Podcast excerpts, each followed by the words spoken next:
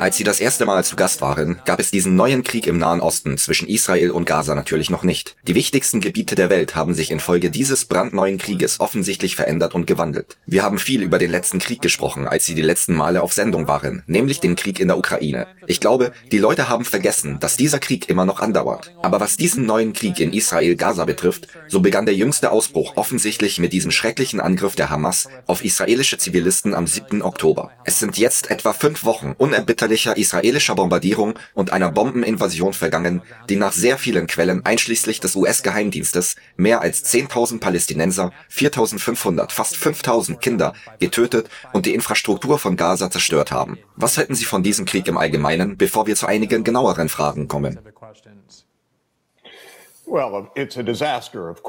Das ist eine absolute Katastrophe, selbstverständlich. Das Vorgehen Israels ist eine Gefahr für Israel. Es reiht sich in Gaza ein Kriegsverbrechen an das andere. Das wird nicht zu irgendeiner Art von Sicherheit für Israel führen.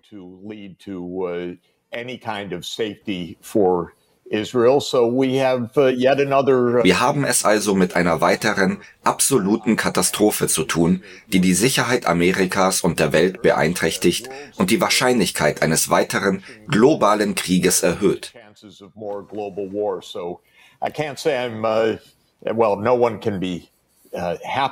Ich kann also nicht sagen, dass ich glücklich bin. Nun, niemand kann darüber glücklich sein. Der Hamas-Anschlag war entsetzlich. Die Reaktion darauf war in ihrer Unangemessenheit und dem Schaden, den sie angerichtet hat, absolut verblüffend.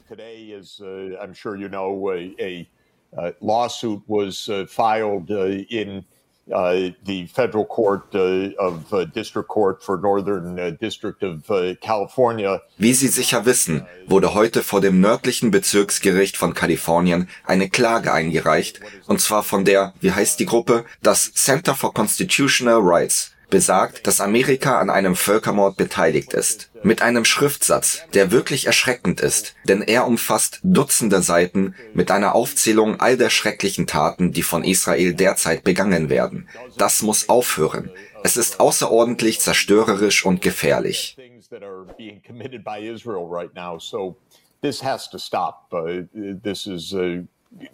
extraordinarily destructive uh, and dangerous. Ja, es steht außer Frage, dass dies zu einem amerikanischen Krieg geworden ist, wie es fast jeder israelische Krieg wurde. Die Regierung Biden hat deutlich gemacht, dass wir Israel alles Notwendige zur Verfügung stellen werden. Jeder in der Region und auf der ganzen Welt weiß, dass wenn eine Bombe auf ein Krankenhaus, einen Krankenwagen, eine Kirche, eine Schule oder eine Moschee fällt, auch wenn Israel behauptet, die Hamas sei dort, jeder weiß, dass es sich in Wirklichkeit um amerikanische Bomben handelt. Amerika liefert Israel die Bomben und bezahlt die Bomben. Und jeder Nachhall, der auf Israel fällt, wirkt sich auch auf die Vereinigten Staaten aus. Ein beträchtlicher Teil unseres Publikums, ich glaube nicht, dass es die Mehrheit ist, aber sicherlich ein nicht unerheblicher Teil unseres Publikums unterstützt Israel. Und vielleicht nicht in allem, was sie tun, aber ihre Antwort und ihr Argument ist folgendes, und ich möchte gerne ihre Antwort darauf hören. Israel wurde auf diese schreckliche Weise angegriffen, wie sie sagten. Wir wissen nicht genau, wie viele Zivilisten starben. Israel hat die Zahl von 1400 auf 1200 korrigiert, ohne viel zu erklären. Viele hundert dieser Menschen befanden sich auf Militärbasen, waren Soldaten. Andere Zivilisten wurden durch die israelische Reaktion getötet. Aber offensichtlich hat die Hamas vorsätzlich viele Zivilisten getötet. Und ihr Argument ist, dass kein Land solche Sicherheitsverletzungen tolerieren kann. Sie kritisieren immer wieder das Vorgehen Israels. Aber was sollte Israel tun, um zu verhindern, dass sich ein solcher Angriff wiederholt? Well, the first thing is uh, Israel let its guard down, which it should not have done. This was uh, a major Zunächst einmal hat Israel seine Wachsamkeit vernachlässigt, was es nicht hätte tun dürfen. Dies war ein großes Versagen der Sicherheits- und Geheimdienste. Israel war in den Tagen vor dem 7. Oktober gewarnt worden, dass die militanten Hamas-Kämpfer eine Art Operation durchführen würden. Die ägyptische Regierung hatte die Warnungen ausgesprochen, aber Israel erlebt derzeit die schlechteste Regierung in seiner Geschichte. Die Regierung hat völlig versagt. Es wird sogar berichtet, dass die Soldaten, die die Grenzen zwischen dem Gazastreifen und Israel bewachten, im Urlaub waren oder ins Westjordanland verlegt wurden und dass Israel folglich seine Wachsamkeit vernachlässigt hat, wobei es zuallererst seine Aufmerksamkeit aufrechterhalten sollte. Das ist also sehr grundlegend. up. So this is very basic. Uh, Zweitens hätte Netanyahu zurücktreten und die Verantwortung für dieses massive Versagen übernehmen müssen. Drittens muss man sich überlegen, wie man die Sicherheit Israels gewährleisten kann. Der Beginn eines massiven Krieges im Gazastreifen, der einen großen Teil des nördlichen Gazastreifens dem Erdboden gleichmacht, Hunderttausende von Menschen vertreibt, mehr als 11.000 Menschen und mehr als 4.500 Kinder tötet. Uh, more than 11,000 people and more than 4,500 children. And those are und das sind nur die identifizierten Todesopfer, denn es wird weiterhin vermutet, dass es unter den Trümmern noch Tausende von Kindern und andere Menschen gibt, deren Tod noch nicht bekannt ist. Die Vorstellung, dass dies zu mehr Sicherheit führen wird, ist Händebüchen.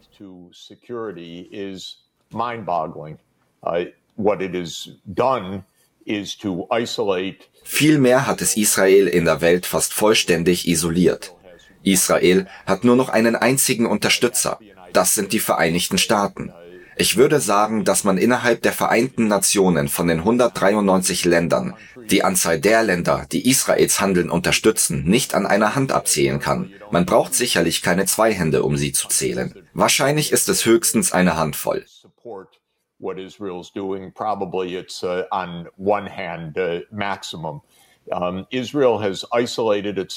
Israel hat sich selbst isoliert. Es begeht Kriegsverbrechen.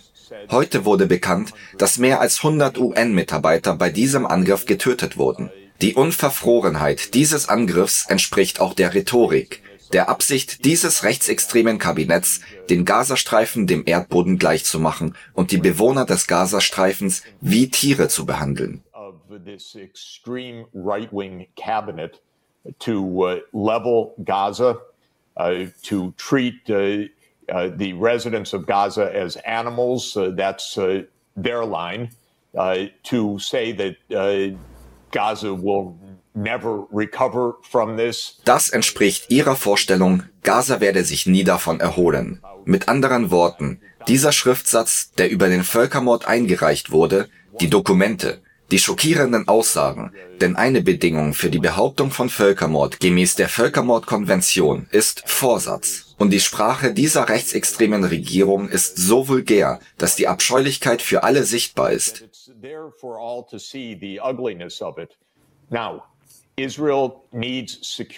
Israel braucht Sicherheit, aber es wird niemals Sicherheit erlangen, solange es keine politische Lösung für einen Konflikt gibt, der, so könnte man zumindest sagen, seit 57 Jahren andauert. 56 Jahre seit dem Sechstagekrieg von 1967. Und diese politische Lösung erfordert die politischen Rechte des palästinensischen Volkes.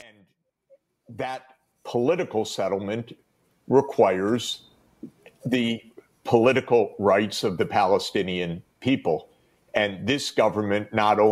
Und diese Regierung hat nicht nur einen Krieg angezettelt, den sie nicht gewinnen kann und der sich zu einem regionalen Krieg ausweiten könnte, sondern sie lehnt auch vehement und vulgär jede Art von Zweitstaatenlösung ab die fast alle, ich würde sogar sagen der Rest der Welt, denn selbst in dieser Hinsicht haben die Vereinigten Staaten in den letzten Tagen fast jeden Tag bekräftigt, dass dies der einzige Weg nach vorne ist. Doch diese Regierung lehnt dies strikt ab, also beginnt sie einen Krieg, den sie nicht gewinnen kann, der Zehntausende von Unschuldigen töten wird. Und das ohne jede politische Vision, außer der fortgesetzten Beherrschung des palästinensischen Volkes durch Israel, was keinerlei Frieden bedeutet.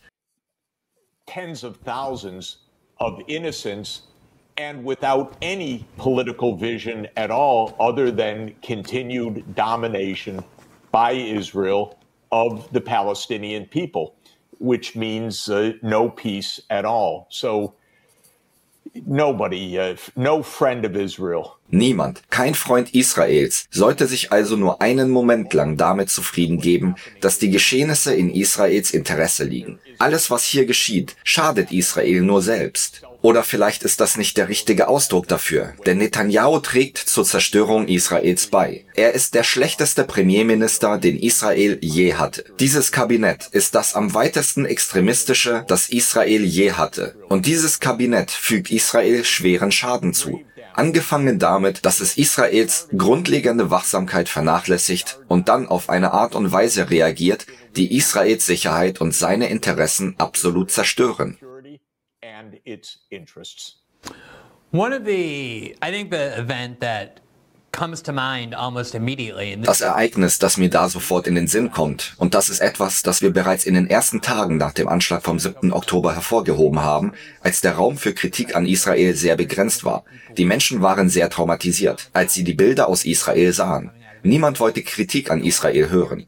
Wir haben also schon früh versucht zu sagen, schauen Sie, wir haben eine historische Lektion, eine jüngere historische Lektion, die durchaus vergleichbar ist, nämlich, dass wir am 11. September vor 22 Jahren ebenfalls einen schrecklichen Terroranschlag erlitten haben, bei dem 3000 Zivilisten getötet wurden. Zwei gigantische Wolkenkratzer in New York City stürzten auf unsere Mitbürger herab. Ein Flugzeug wurde in das Pentagon geflogen. Das war sehr traumatisch. Es war ungeheuerlich. Und viele Leute haben die letzten 20 Jahre damit verbracht, über die Lehren aus den Anschlägen vom 11. September zu sprechen, dass wir überreagiert haben, dass wir Bin Laden in die Hände gefallen sind, indem wir genau das getan haben, was er sich erhofft hatte, nämlich die Welt gegen uns aufzubringen, indem wir die Welt mit Bomben und Rachegelüsten heimsuchten, aber ohne einen wirklichen geostrategischen Plan. Wir sagten, wir würden nach Afghanistan gehen, um die Taliban zu vernichten. Und 20 Jahre später verließen wir Afghanistan und die Taliban kehrten an die Macht zurück, als ob nichts geschehen wäre. Denn 20 Jahre Besatzung und Krieg radikalisierten die Bevölkerung noch weiter gegen den Westen zugunsten der Taliban. Aber was damals nach dem 11. September geschah, hat bewirkt, dass jeder der Aufstand und diese Kriege und die Maßnahmen von Bush und Cheney mit Folter, Guantanamo, Überstellungen und all den anderen Dingen, die sie vorhatten, in Frage stellte, beschuldigt wurde, pro-terroristisch oder unpatriotisch zu sein und auf der Seite von Al-Qaida zu stehen. Und das war sehr effektiv. In den Vereinigten Staaten wurden abweichende Meinungen lange Zeit völlig unterdrückt. Die Taktik, die gegenwärtig nicht nur in Israel, sondern auch in den Vereinigten Staaten angewandt wird, besteht darin, zu sagen, dass jeder, der den israelischen Krieg nicht uneingeschränkt unterstützt, sich offensichtlich des Antisemitismus schuldig macht und Juden hassen muss. Als Jude habe ich das, ich weiß nicht wie oft, jeden Tag in den letzten fünf Wochen gehört, während ich Kritik an der israelischen Reaktion geübt habe. Ich frage mich, was Sie von dieser Taktik halten und wie Sie auf diese Aussagen reagieren.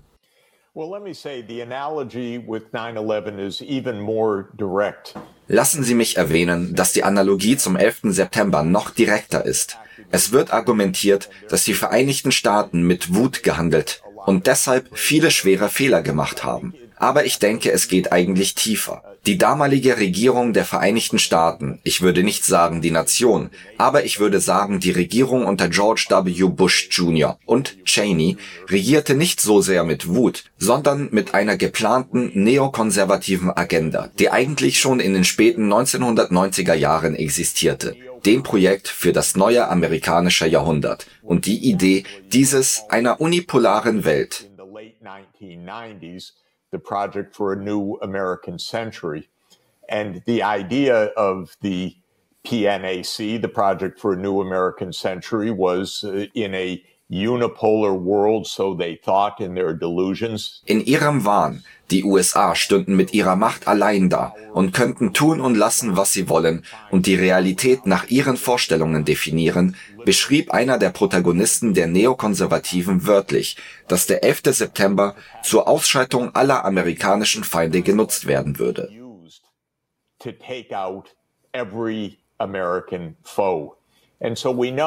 Und so wissen wir, dass die erste Reaktion auf den 11. September nicht einmal Al-Qaida oder Afghanistan war. Die erste Reaktion war der Irak. Jetzt können wir gegen den Irak vorgehen. Jetzt können wir gegen Saddam Hussein vorgehen. Und das wurde in Frage gestellt. Was meinen Sie mit Irak? Meinen Sie nicht Afghanistan? Nein, nein, nein. Wir meinen den Irak. Jetzt können wir tun, was wir schon immer tun wollten. Dies war also eine Agenda der Vereinigten Staaten. Sie war absolut irrsinnig in ihrer Verrücktheit, in ihrer Unfähigkeit, in den Billionen von Dollar, die sie kostete, in der Zerstörung von Amerikas Ruf in der ganzen Welt, im freien Fall des amerikanischen Ansehens.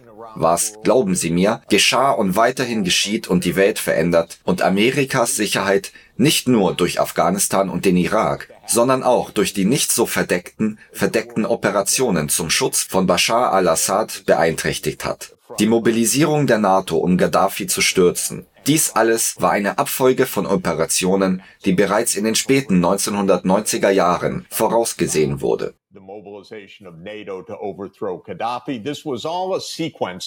uh, of operations uh, that was uh, anticipated already in the late 1990s. Now, the, re- reason I make Der Grund, warum ich diese Analogie herstelle, ist, dass die Regierung Netanyahu nicht nur aus Wut handelt. Sie handelt mit einer Agenda. Und wenn man sich im Kabinett umschaut und den Worten von Finanzminister Smotrich und natürlich Netanyahu selbst zuhört, der einfach der furchtbarste Premierminister in der Geschichte Israels ist, bis hin zum Innenminister, bis hin zum gesamten Kabinett. Sie haben eine Agenda. Die Agenda ist das sogenannte Groß-Israel daher, dass Israel wirklich in jeder Hinsicht nicht nur Israel, sondern auch die palästinensischen Gebiete, den Gazastreifen und das Westjordanland kontrollieren sollte.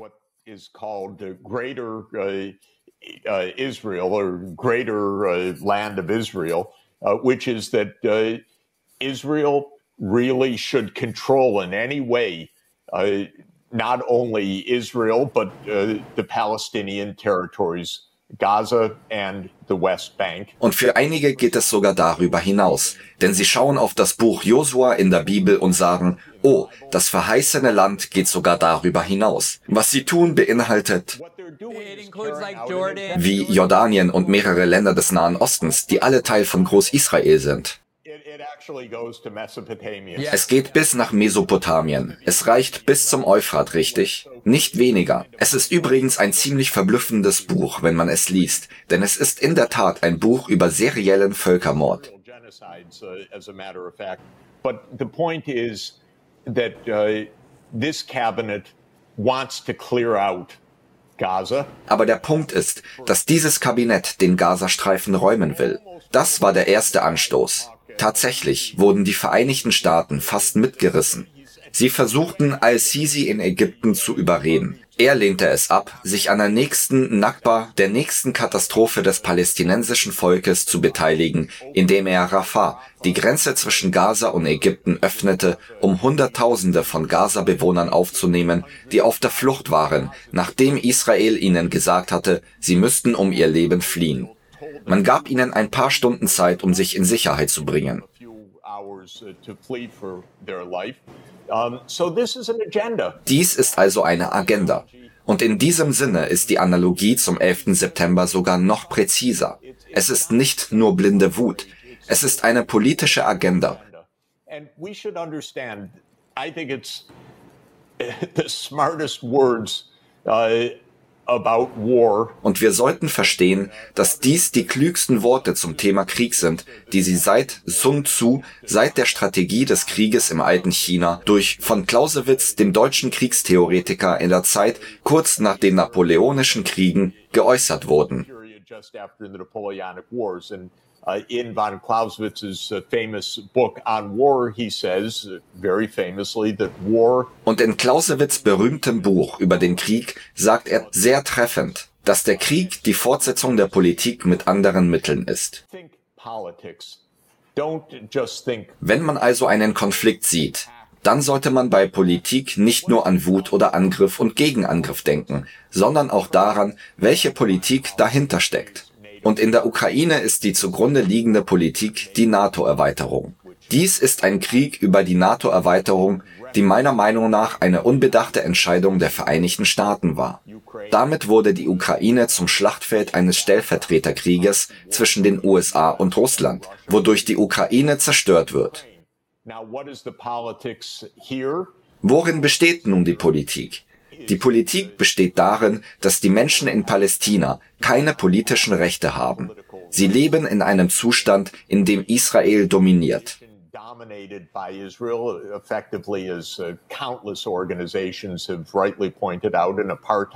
Wie unzählige Organisationen zu Recht festgestellt haben, handelt es sich um ein von Israel auferlegtes Apartheidsystem.